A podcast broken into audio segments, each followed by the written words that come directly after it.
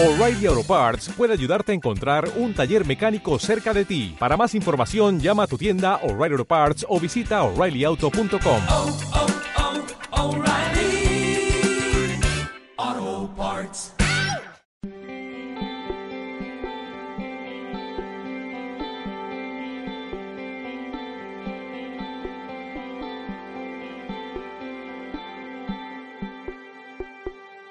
Bendito sea el Señor. La dejamos a Debbie con ustedes. Ella se ha preparado seis meses para este sermón.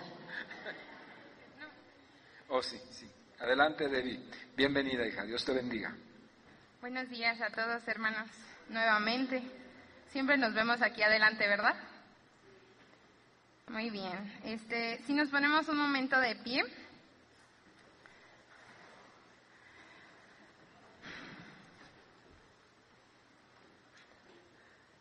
Cuán dulces son para mí tus palabras. Señor, te agradecemos esta mañana porque tu presencia está en este lugar. Gracias, Señor, porque tú eres fiel, verdadero, hermoso, Señor, y escuchamos los testimonios de tu grandeza. Señor, y hoy estamos aquí dispuestos a que tú hables a nuestros corazones, a que tú vengas, Señor, y deposites una semilla que dé fruto a nuestro corazón y un fruto abundante.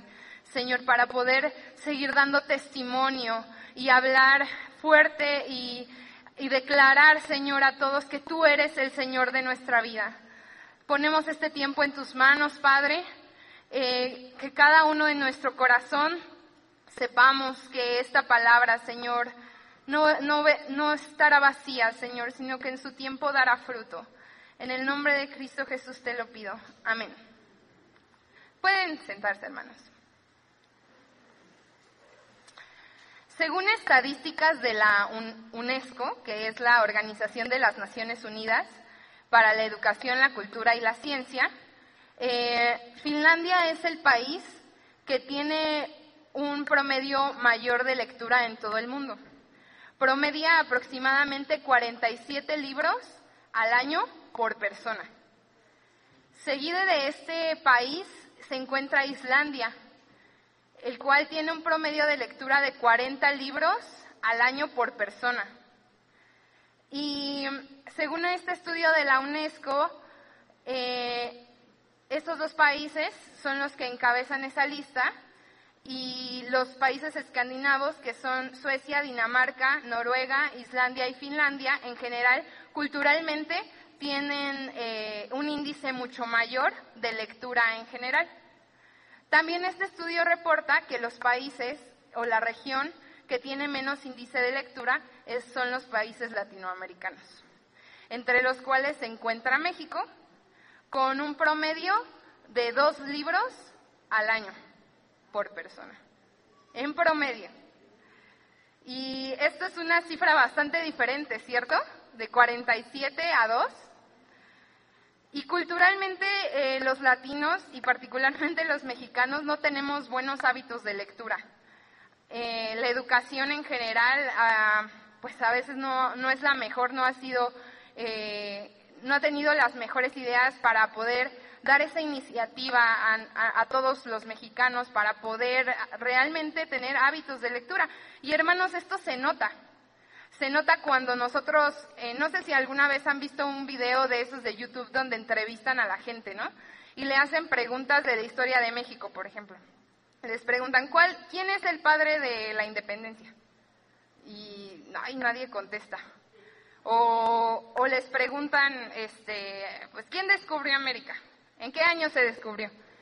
¿En qué año fue la constitución de Venustiano Carranza? Y son preguntas que la gente, híjole, no, no, no lo sabemos, no sabemos, se nota que hay una falta de lectura. O cuando al momento de hablar, o al momento de leer, cuando ponemos a, nos ponemos a leer, faltamos a, las, a los puntos, a las comas, eh, punto y seguido, punto y coma, no, no, no tenemos eso, y eso viene a raíz de una falta de lectura. O, hermanos, cuando escribimos en el WhatsApp, híjole, híjole, luego, este, con unas faltas de ortografía terribles, terribles, y, y eso también distorsiona el mensaje. no sé que por eso a veces tenemos problemas en las redes sociales por falta de, de saber escribir de manera adecuada, ¿no? Entonces, todo eso viene a raíz, es, algo que se nota al no tener un, unos buenos hábitos de lectura. Y un, un, estudio realizado en Estados Unidos en el 2019 eh, por Lifeway Research dice que tres de cada diez cristianos solo leen la Biblia. Tres de cada diez cristianos. El 27% la lee algunas veces por semana. El 11% la lee una vez al mes. Y el 12% rara vez la lee o nunca ha leído la Biblia. Y la verdad estas cifras son alarmantes, alarmantes. Porque imagínense que solo tres de cada diez cristianos haga, voltea a su alrededor y haga cuentas a ver quién sale ganando. Solamente leen diariamente la palabra de Dios. Y esto los estudiosos a esto le llaman analfabetismo bíblico.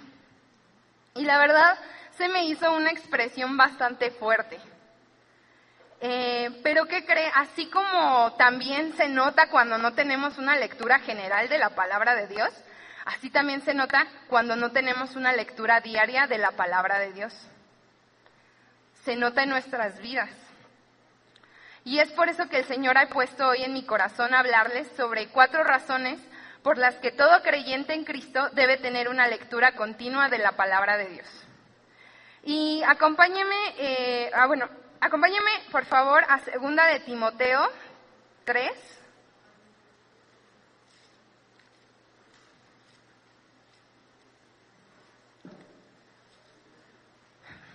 Segunda de Timoteo 3, 16. Y tal vez el problema radica en que no sabemos realmente para qué nos sirve la palabra de Dios o qué es o por qué es necesario que, porque es necesario que yo tenga una lectura continua de, de, la palabra del Señor. Y vamos a leerlo todos juntos, ¿le parece?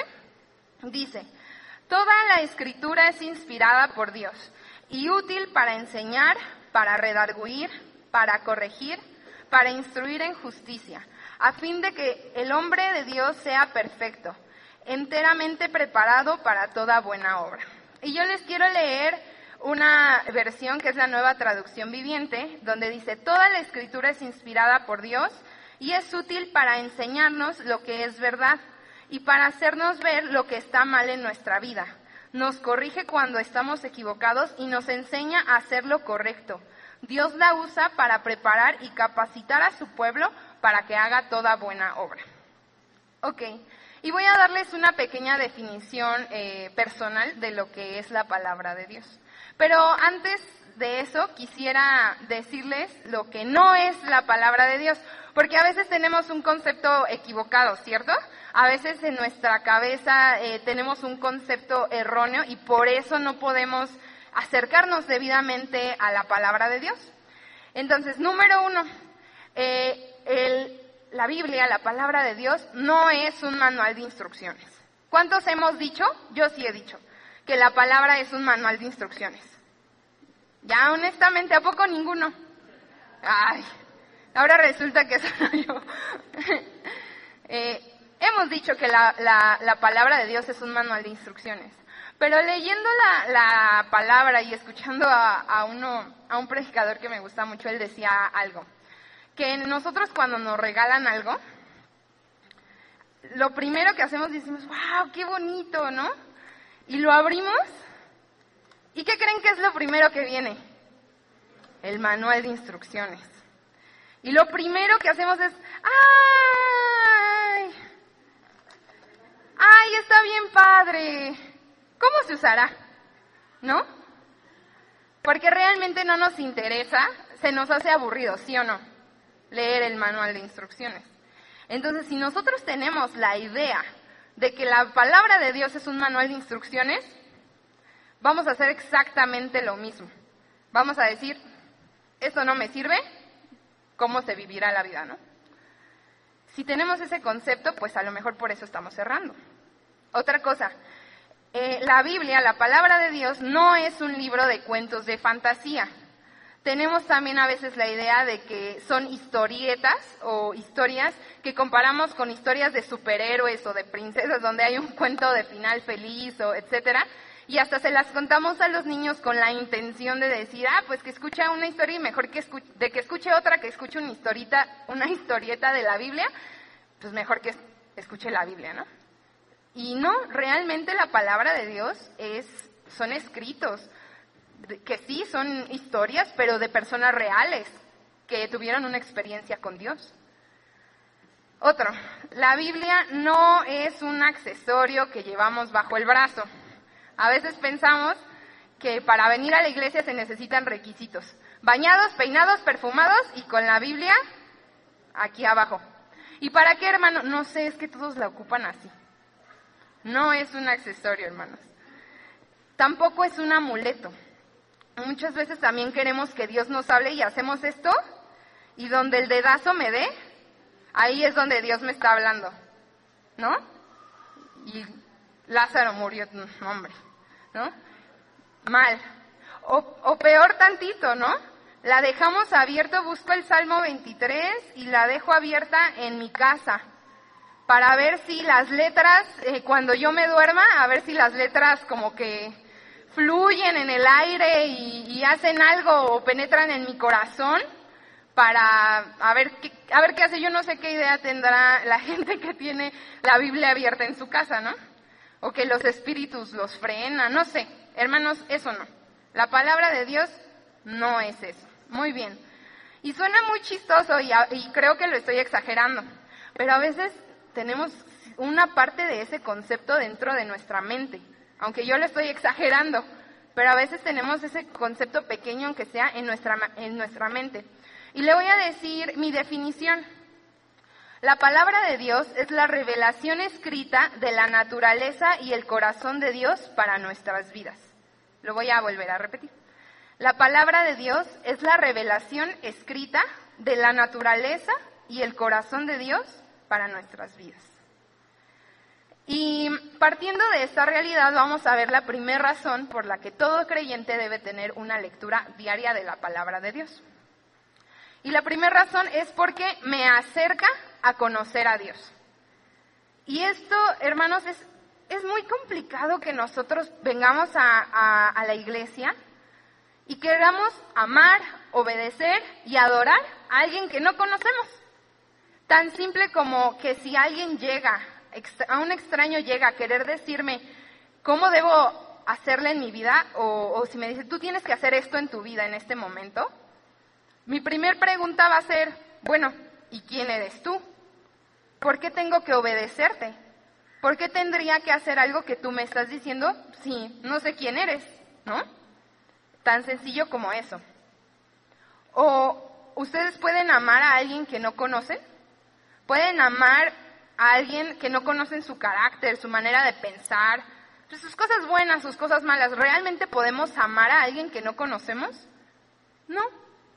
Entonces, ¿por qué pretendemos venir a adorar a Dios si no le conocemos y si no podemos amarle por lo mismo, ¿no? Y por lo tanto, no podemos adorar y exaltar a alguien que no tenemos la remota idea de quién es. Entonces, cuando yo me acerco a la lectura y al estudio de la palabra de Dios, descubro algo muy importante. Descubro la naturaleza de Dios. Descubro quién es en realidad el Señor. Descubro que sí, porque generalmente en, la, eh, en lo general de nuestra vida nos dicen Dios es bueno. ¿Y quiénes han escuchado que Dios es bueno? Realmente todos. Pero otra cosa es que realmente entiendo que Dios es bueno o solo es algo que he escuchado. Y cuando yo me acerco a la lectura de la palabra, en cada, en cada libro escrito en, esa, eh, en, en esta preciosa palabra, entonces yo puedo acercarme y ver realmente que Dios es bueno. Y que no solo es bueno, que Dios es amor, que es un Dios de misericordia, que es un Dios de gracia, que es un Dios de verdad, que es un Dios poderoso, que es un Dios eterno, pero también que es un Dios de ira. Es un Dios también corrige y castiga. Es un Dios, dice, que es poderoso en batalla, es el Dios de los ejércitos, pero también es el Dios de gracia, el Dios de paz, el Dios de pactos. Pero solo esos, todos esos atributos del Señor solo los puedo descubrir cuando leo su palabra. Porque si no van a hacer cosas como que me cuentan que alguien es, es bien buena onda. Pero, pues sí, pero yo, quién sabe si, quién sabe si sea o no, tú me puedes decir eso. Pero cuando uno lo experimenta a través de la lectura de la palabra, eso cambia y viene siendo como un sello en tu corazón que afirma que dices, y tú puedes pararte en la verdad de decir, Dios es fiel, porque lo he leído y por lo tanto yo lo experimento. Entonces cambia eso. También cuando yo eh, le conozco, también conozco la obra redentora de Dios para nuestras vidas. Y, y esto es súper importante porque nosotros todos hemos escuchado que Dios envió a Jesús a morir por nosotros, murió en la cruz y nos rescató, nos dio vida eterna y suena bien bonito y bien poético. Pero la pregunta aquí es, ¿realmente ha habido una revelación de esa obra en tu vida? ¿Realmente has leído de qué se trata esa obra de redención? ¿Te has puesto a pensar que el Señor ideó todo esto desde su corazón y esto viene siendo desde Génesis hasta Apocalipsis? Y todo habla de la cruz y todo habla de Jesús y todo habla de su obra y todo es para exaltarle a Él. Pero si no leo la palabra de Dios, yo voy a pensar que el Antiguo Testamento, el Antiguo Testamento es una historia aburrida y que a partir del Nuevo Testamento es cuando Dios empieza a idear una obra de redención para mi vida. Pero estamos tan equivocados porque no nos damos cuenta que desde Génesis, donde se narra la caída del hombre, Dios empieza a obrar y empezamos, empezamos desde ahí a vislumbrar la obra de redención poderosa de Cristo para nosotros. Si no leemos la palabra de Dios, pensamos, ah, pues sí era pecador, pero no entendemos que nuestro espíritu realmente estaba muerto, estaba separado de Dios. Y que por eso tengo la necesidad de un Cristo que me redime, me salva del pecado y de la muerte. Y entonces ahora puedo entender que esa obra redentora del Hijo de Dios es la que me salva. Pero si no leo la palabra, voy a pensar que es un cuento bonito que suena muy padre, que se trata de mí, que se trata de lo que Dios hace por mí, de lo que Jesús hizo en la cruz. Sí, hizo algo por mí, pero se trata, es algo mucho más profundo que eso. Entonces, al leer la palabra, puedo entender el corazón de Dios para con nosotros. La segunda razón por la que el creyente debe tener una lectura continua de la palabra es porque nutre mi vida. Y voy a decir algo con mucho respeto. Muchos, o la mayoría podría decir, de los congregantes de las iglesias, y vamos a hablar de esta iglesia, ¿sí? No, no se me... ¿Podemos hablar de casas? Sí, ¿verdad? De los congregantes que venimos a la iglesia, muchas veces tenemos desnutrición espiritual. Y no, no me malentienda, no es por falta de enseñanza en la iglesia, porque ¿cuántos sabemos que tenemos pan en casa? ¿Cierto?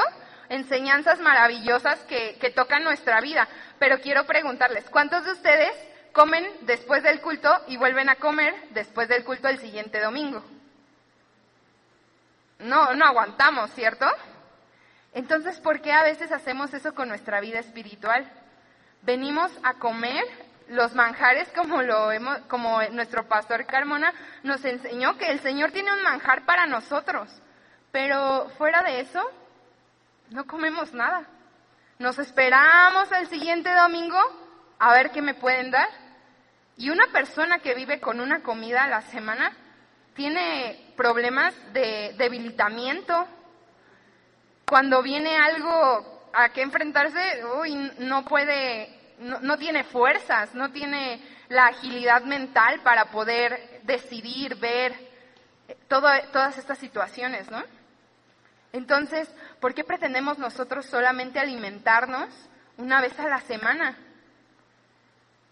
Y me podrán decir, hermana, pero es que yo escucho unas enseñanzas bien bonitas en YouTube entre semana, ¿no?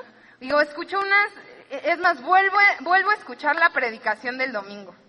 O en, ahora si eran más modernos, en Spotify, ¿no? Las escucho, escucho los podcasts. Bueno, hermano, está muy bien que lo escuches, siempre y cuando esa enseñanza y esa doctrina vaya alineada a lo que te están enseñando en casa, ¿no?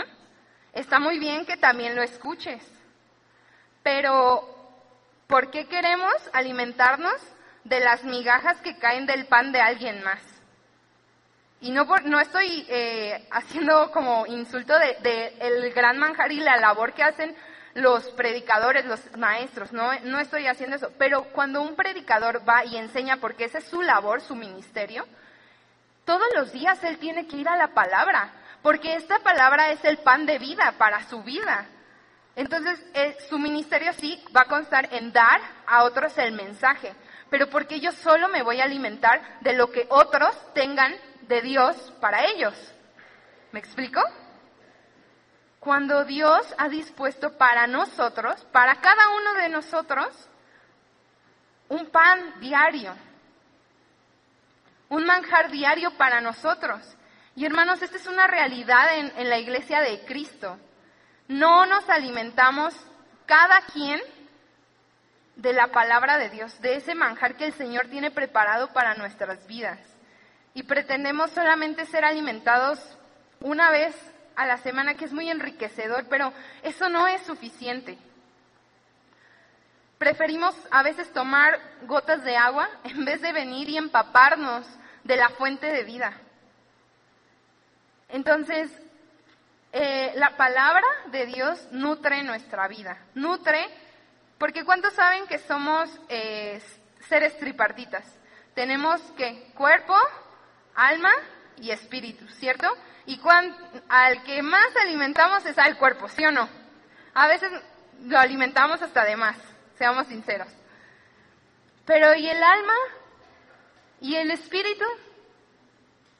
¿Cuándo, ¿Cuándo alimentamos eso? Jesús dijo en Mateo que no solo de pan vivirá el hombre, sino de toda palabra que viene de la boca de Dios. Y esa es una realidad con la que nosotros debemos vivir, ser conscientes de ello, de que no solo podemos alimentar nuestro ser, eh, nuestro cuerpo, ¿no? Eh, entonces, el estar alimentándome de la palabra es importante porque conecta mi corazón con el corazón de Dios. Y es como un bebé cuando, cuando está dentro del vientre de su madre, el bebé se está alimentando del cordón umbilical. De ahí recibe los nutrientes para poder crecer fuerte, para poder desarrollar sus órganos, para poder después este, nacer, ¿cierto? Así sucede exactamente lo mismo. Cuando nosotros estamos conectados a la palabra de Dios, nuestro corazón está conectado con el del Señor. Y entonces eso va a alimentar muchas áreas de nuestra vida, va a alimentar nuestra identidad, nuestra identidad como hijos, recibimos esa confianza y esa seguridad que viene de Dios. Nutre mi vida de pensamientos correctos, porque a veces la mente es engañosa. Pero si estoy yo conectada al corazón de Dios, a la palabra de Dios, van a venir, nutre mi vida de pensamientos correctos, nutre mi fe, crezco en mi fe y soy saciado al mismo tiempo de las necesidades espirituales que voy teniendo cada día. Y estos nutrientes, hermanos, nos van a servir para poder dar fruto. Porque si no, nos convertimos ahora al revés, en obesos espirituales. Si no damos fruto. Pero estos nutrientes que el Señor nos da a través de su palabra, nos van a servir para dar un fruto y dar testimonio de que la vida de Dios es verdadera en nuestra vida. Amén. Muy bien. La tercera razón por la que debemos tener una eh, lectura continua de la palabra de Dios es porque la palabra me confronta para crecer. La palabra de Dios es como un espejo, tiene el efecto de un espejo. ¿Y cuántos saben que el espejo no miente? No miente. Por más que uno le haga así o no sé, le haga así, el espejo no les va a mentir, hermanos. Es el único que les va a decir la verdad. El espejo no miente. Y ese efecto tiene la palabra, la palabra de Dios.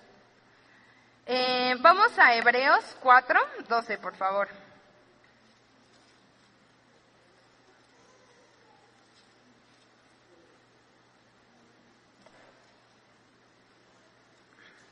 Me dicen amén. ¿Listos?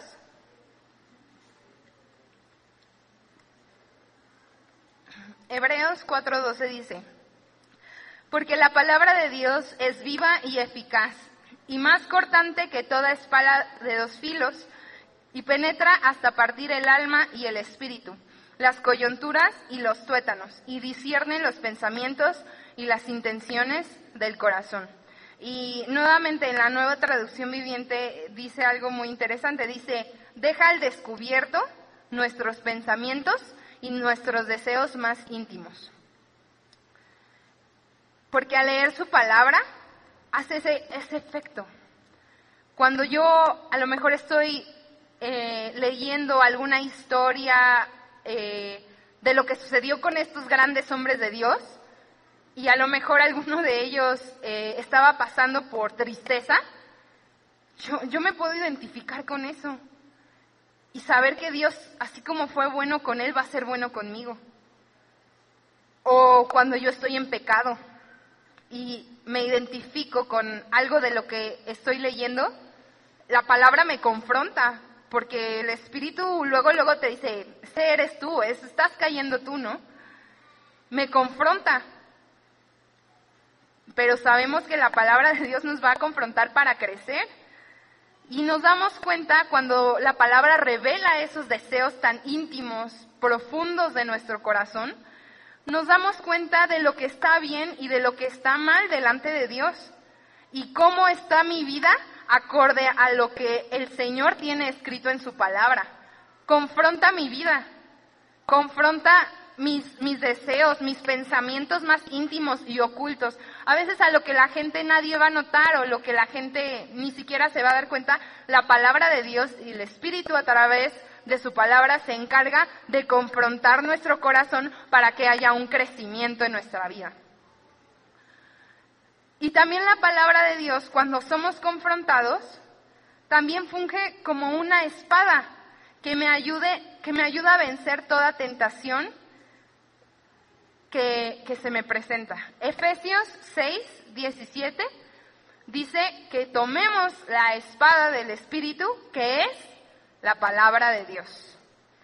Y aquí esto para mí es algo muy importante, porque la, la espada, Jesús cuando estaba en, en el desierto siendo tentado, cuando venían esas tentaciones del diablo a su vida, él, ¿a dónde se iba?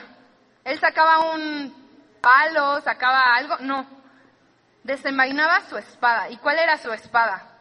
La palabra de Dios. Porque él decía, escrito está. ¿No? No solo de pan vivirá el hombre. O no tentarás al Señor tu Dios.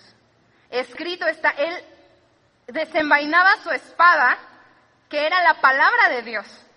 Y así nosotros, hermanos, podemos ocupar esta hermosa eh, arma que Dios nos ha dado en contra de las tentaciones, en contra de la tristeza, del miedo, del desánimo, de la desesperanza.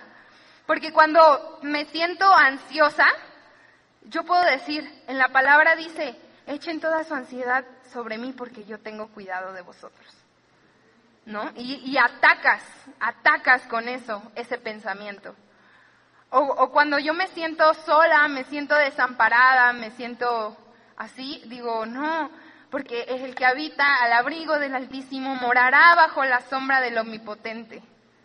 Diré yo al Señor, esperanza mía y castillo mío, mi Dios en quien confiaré. Y así, hermanos, cuando vienen eh, ataques del, de- del diablo a nuestras vidas, a nuestro pensamiento, yo puedo ocupar la palabra de Dios, que es una espada poderosa para poder derrotar a esos enemigos en nuestra mente. Aprenderse versículos bíblicos es vida. Es vida. Y yo soy, yo soy muy mala con las citas bíblicas, porque puedo decirles eh, qué dice, pero no, a veces no sé dónde lo dice. Es algo en lo que trabajo, ¿no? Pero aprenderse citas bíblicas es vida, hermanos. Y quiero hacer un pequeño paréntesis para contarles una pequeña historia eh, de mi vida. Eh, mi mamá siempre, toda la vida, eh, nos ha leído la palabra de Dios. Y eso es algo que yo agradezco con todo mi corazón. Siempre ha tenido una, siempre desde pequeñas tuvo una lectura continua, continua de la palabra de Dios. Y hoy les traje enseñándoles mi primera Biblia. Esta es, esta es mi primera Biblia. La que mi mamá se sentaba en las noches a leer con nosotras. Y les voy a contar algo. Aunque, y voy a aprovechar esto. Ay, gracias. Y voy a aprovechar para hacer un comercial. Para aquellos que piensen que tienen hijos chiquitos, que piensen que no es necesario que les lean la palabra de Dios a sus hijos. Están muy equivocados, hermanos. Los exhorto en amor. Están muy equivocados. Porque el espíritu que está dentro de esos niños es igual que el espíritu que habita en nosotros, los adultos. Y su espíritu está receptivo a la palabra de Dios. Su espíritu está receptivo y yo diría que está más receptivo que nosotros, los adultos, para recibir la semilla de la palabra de Dios. Hay, padres que piensan, no, que lea la Biblia hasta que él, este, hasta que él entienda o hasta que él aprenda a leer, ¿no? O ya cuando esté adolescente lo pongo a leer la Biblia de castigo. Mal, porque los niños son, recep- son esponjas, así como para el mal, también lo van a hacer para el bien. Y, y también eso es tener a sus niños en desnutrición, desnutrición espiritual. Si ellos no pueden leerlo porque todavía no saben, usted siéntese y lea la palabra de Dios, porque pasa lo mismo. Esperamos que las maestras que allá les dan clase los alimenten dos horas o lo que dura la, la enseñanza a la semana. Y los tenemos sin alimentar la palabra de Dios toda la semana, hasta que regresan. Y luego decimos, ay, pero mi hijo, ¿por qué es así si yo lo llevaba todos los domingos a la iglesia?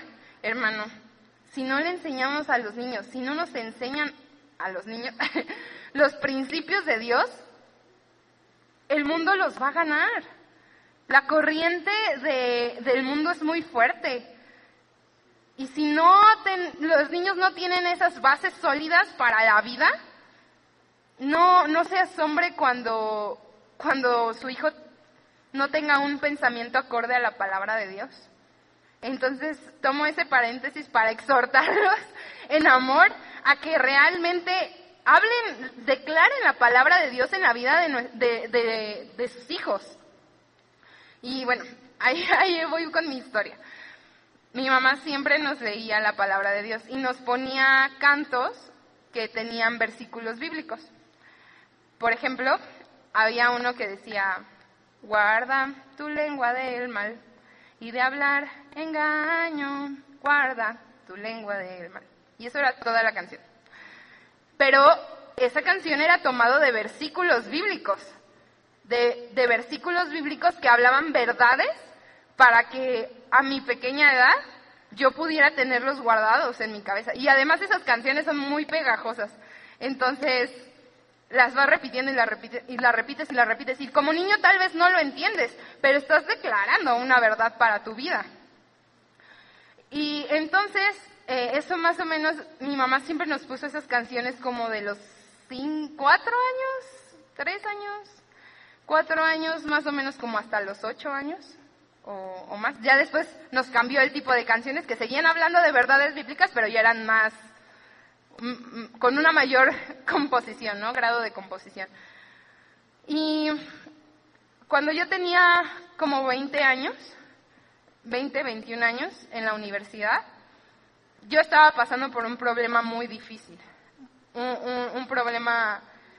Todos tenemos luchas a nuestro grado, ¿cierto? Y, y yo estaba muy angustiada, muy angustiada. No, no había dormido. Tenía una angustia que ya había robado mi fe, mi, mi paz. No, mi fe no, mi paz. Eh, yo estaba como ya entrando un poco en desesperación. Y entonces yo oraba a Dios y yo le decía, Señor, ¿dónde estás? No, no veo tu respuesta, necesito que me ayudes. Y esa mañana yo me acuerdo que me desperté y me metí a bañar y mientras yo estaba ahí eh, en la regadera entre llorando y, y todo, Dios de repente recordó en mi corazón y en mi mente una canción que yo escuché a los tres o cuatro años, que dice, en el día que temo, yo en ti confío, yo en ti confío, yo en ti confío. En el día que temo, yo en ti confío, a Dios alabaré. Y esa es toda la canción. Y no saben qué paz sobrenatural vino a mi corazón y a mi vida. Una paz, como dice la palabra, que sobrepasa entendimiento, una paz que te invade de la cabeza hasta los pies.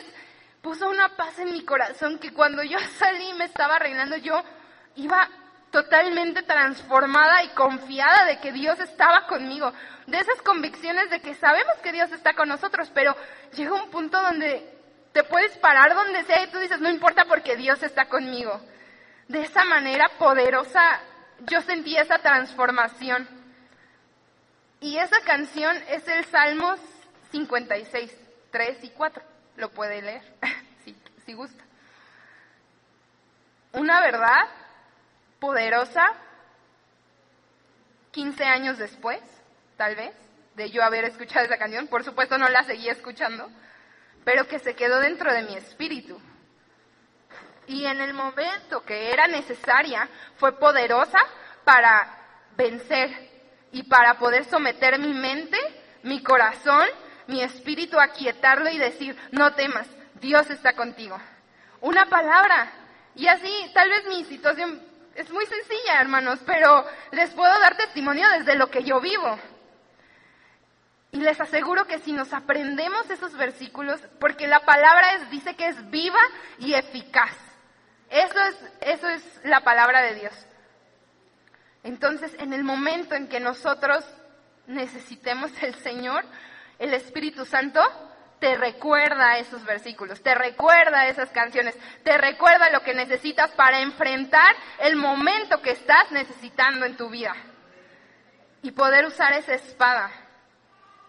La palabra me confronta, confronta también mis miedos, confronta mis temores, mi, angustia, pero me confronta también de pecado, me convence para poder crecer y ser cada día un poquito más parecida a Jesús. Para eso nos confronta la palabra. La cuarta razón por la que todo creyente debe tener una lectura continua de la palabra de Dios es porque la palabra es luz en mi camino. La palabra nos da sabiduría para guiar nuestra vida. Y yo les dije hace rato que la Biblia no era un manual de instrucciones, ¿cierto? Porque los manuales te dicen uno, dos y tres para un fin, ¿cierto? La palabra de Dios no es un instructivo, pero es instrucción a nuestra vida. Y nos guía y nos da sabiduría. ¿A cuántos les gustaría tener un poco más de sabiduría para, para poder dirigir nuestra vida? Porque a veces parecemos como gallinas despescuezadas ahí corriendo por todos lados, ni sabemos qué hacer, ni a dónde ir, y híjole. Y en la adolescencia, hoy no, ¿verdad? No, no tenemos ni la remota idea qué vamos a hacer con nuestra vida, eh, estamos de que si somos de aquí, que si somos de allá. Cuando uno es joven, pues sí, de repente no sabes qué hacer, pero si tenemos un poquito más de sabiduría, claro que podemos, ¿no? Y quisiera que me acompañaran a Salmos 119.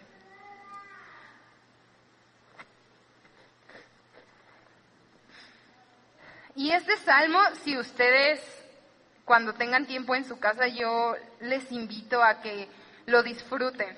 Es el salmo más largo, más largo, tiene 176 versículos, pero es, es, es algo hermoso porque habla acerca de lo que es los mandamientos, la palabra de Dios y cuando tú lo lees a la luz de lo que estamos viendo ahorita, de verdad que es un deleite, ¿no?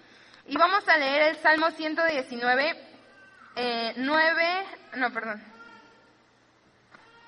perdón, 97. Dice, oh, cuánto amo tu ley. Todo el día, todo el día es ella mi meditación. Me has hecho más sabio que mis enemigos con tus mandamientos, porque siempre están conmigo.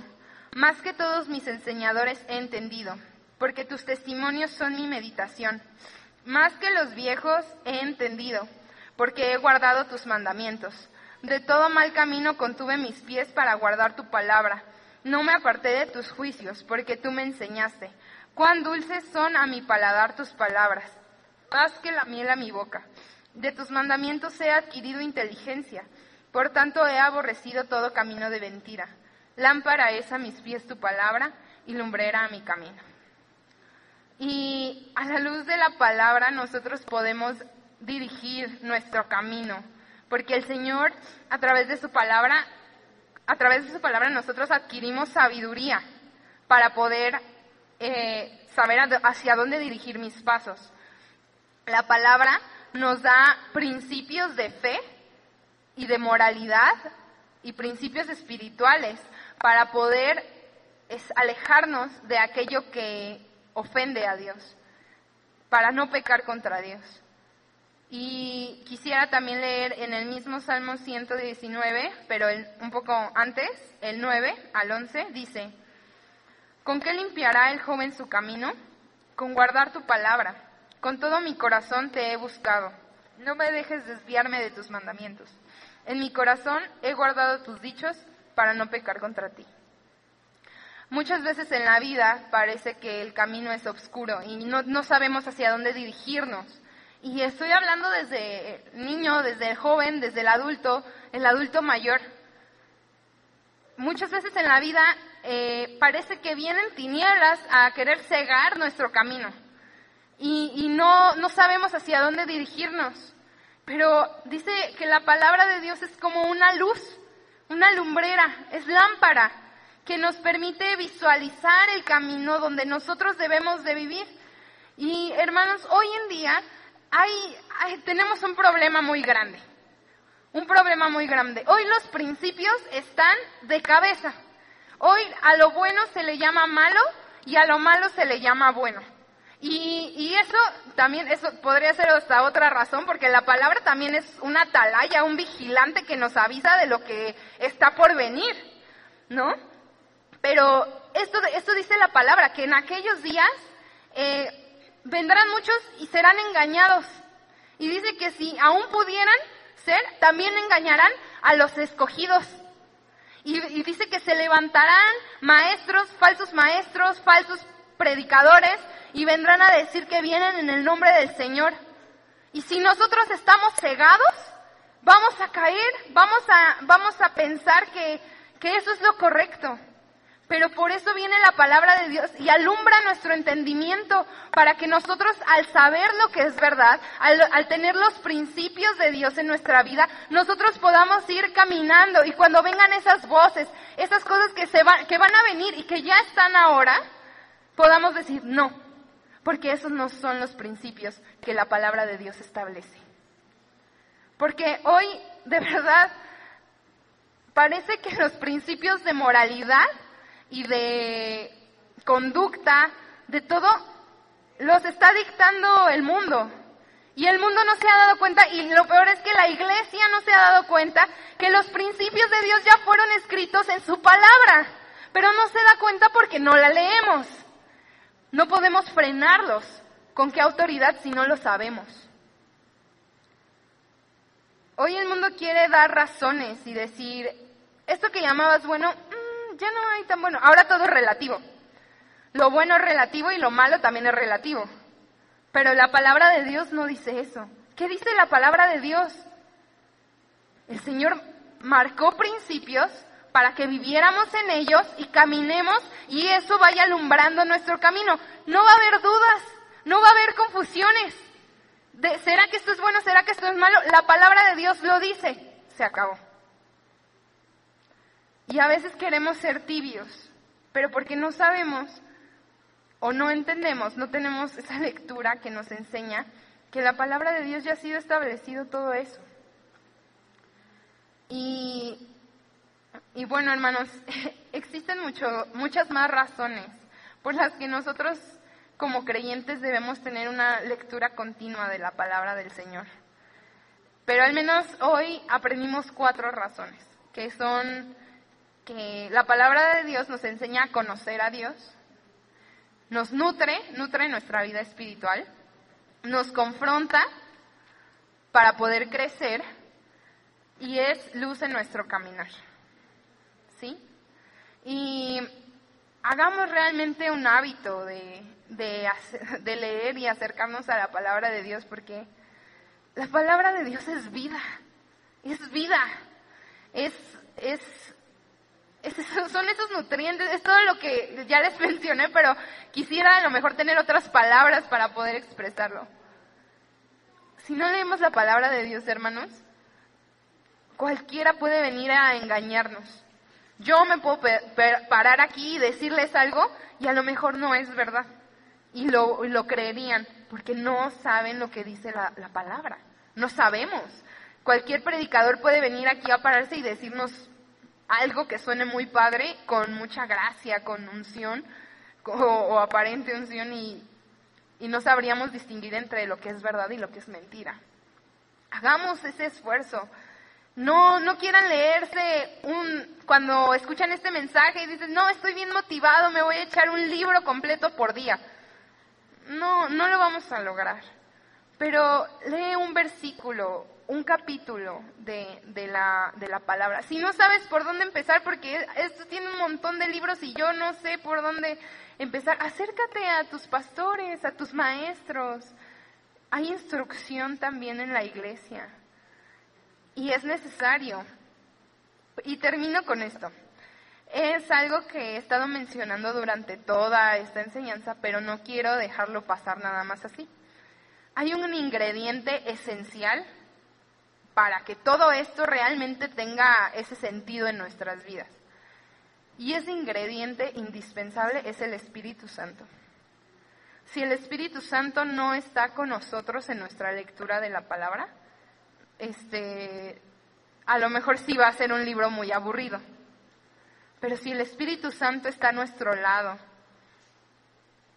hablándonos desde el corazón de Dios, lo que necesito yo en mi vida, de verdad no saben, hermanos, cuántas veces yo he tenido tanta, uno cuando va viviendo la vida se presentan tantas circunstancias y cuántas veces yo pienso que Dios no me habla y a través de la lectura de la palabra yo digo, Dios, parece que hoy pusiste este versículo y destinaste todo solo para que yo lo leyera. Y edifica mi vida, porque el Espíritu Santo es el que me está guiando, porque el Espíritu Santo es el que revela a Jesús. Y Jesús está revelado en la palabra. Y Jesús revela el corazón del Padre. Entonces, si el Espíritu Santo está con nosotros en nuestra lectura diaria de la palabra, vamos a dar fruto. ¿Y, ¿y por qué, hermanos? Porque estamos viviendo tiempos complicados. Y se van a complicar, según la Biblia, si no me cree, ahí está. Se van a complicar más los tiempos, ¿no? Y si no estamos con buenos cimientos, cualquier viento nos va a, tirar. Si no estamos parados firmes en la roca, con cimientos poderosos. Y yo creo que Dios está trayendo algo muy hermoso a esta casa. A casa de pan vive diferente. Yo creo que Dios está trayendo una oleada de su espíritu muy poderosa a este lugar. Pero el Señor no quiere una iglesia ignorante. El Señor no quiere que seamos creyentes borregos. que siguen lo que piensan o lo que escuchan decir. El Señor quiere traer a esta casa algo poderoso, pero necesita los cimientos para que cuando venga podamos decir, es verdad, no nos están engañando. Una iglesia poderosa. El Señor viene por su iglesia, pero también viene por una iglesia inteligente, una iglesia que sabe con conocimiento poderoso de la palabra de Dios, que cuando habla no habla de su propio corazón y de sus propias ideas locas, sino que cuando habla hay palabra de Dios en su boca. Es una espada que cuando habla con otros, habla acerca de la palabra de Dios. Fluyen palabras de lo que está escrito en la palabra de Dios. Mis palabras, hermanos, se les van a olvidar al rato. Pero la palabra de Dios va a permanecer en su espíritu y en su espíritu y va a crecer y va a crecer y al ser alimentada todos los días se va a fortalecer y cuando vengan todas esas adversidades y cuando el Señor traiga a esta casa lo que quiere traer, vamos a poder recibir y decir, sí Señor, aquí estamos listos para recibir y para hablar la palabra de tu espíritu. Amén. Entonces, hermanos, les exhorto en amor a que realmente leamos la palabra del Señor. Y pongámonos de pie. ¿Y qué les parece si tal vez este no va a ser ni llamado de arrepentimiento, nada de eso, pero qué les parece si hoy disponemos nuestro corazón y como, como hablábamos igual en la alabanza, le decimos, Señor, te necesitamos, Espíritu Santo. Necesitamos que tú nos des hambre y sed por más de ti. Y a lo mejor tú dices, oye, es que a mí se me hace bien aburrido ese libro y no le entiendo nada, te aseguro. Y, no, no por mí, sino porque yo lo he experimentado y porque la palabra de Dios está, lo dice, que si el Espíritu Santo es tu ayudador, mientras tú estás leyendo, te aseguro que la vas a entender. Te aseguro que algo Dios te va a dejar en tu corazón, poderoso. No importa que sean tres palabras, yo les, les acabo de contar en el día que temo, yo en ti confío. Punto. No hay más. No necesito aprenderme toda. Pero poco a poco yo voy a ir creciendo. ¿Qué les parece si buscamos juntos al Espíritu Santo y le decimos, Espíritu Santo, te necesitamos, Señor? Espíritu Santo, sin ti no podemos. Sin ti no hay sentido, Señor, en, lo que nosotros podamos hacer o decir. Padre, y tú quieres un pueblo, un pueblo que te conozca, porque no queremos perecer por falta de conocimiento, Señor. Queremos adorarte por lo que tú eres, por lo que sabemos que eres, por lo que podemos experimentar en nuestra propia vida, Dios. Espíritu Santo, hoy yo te pido que en cada uno de nosotros, grandes o pequeños en la fe, no importa, porque a todos nos sucede, Señor, que podemos llevar 20 años conociéndote y, y seguir sin un entendimiento claro. Pero si tan solo tu Espíritu, Señor, nos tocara. Señor, si tan solo tu Espíritu hoy pusiera hambre y sed por tu palabra. Señor, si tan solo eso fuera en nuestro corazón, seríamos transformados. Y aquí está tu iglesia, Señor. Tu iglesia, casa de pan, vive diferente. Anhelando con todo el corazón lo que tú estás por traer a este lugar. Señor, pero no queremos ser ignorantes. No queremos estar débiles para cuando tú vengas con poder sobre nosotros. Queremos ser, como también decíamos en la oración, no solo ser oidores, sino hacedores de tu palabra, Señor. Poner en práctica lo que tú quieres. Poner nuestra vida bajo los principios de tu reino, Señor.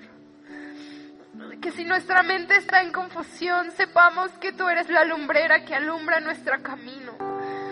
Que si estamos en pecado, dice tu palabra, que con qué limpiaremos nuestro camino, solo guardando tu palabra, Señor.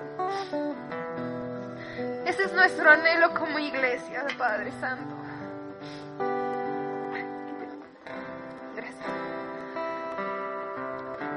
Señor, te anhelamos.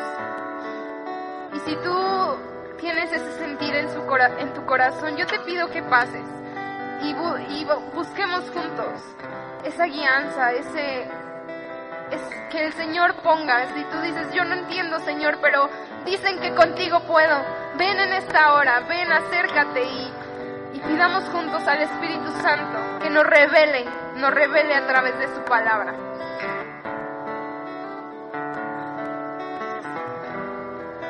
Espíritu Santo.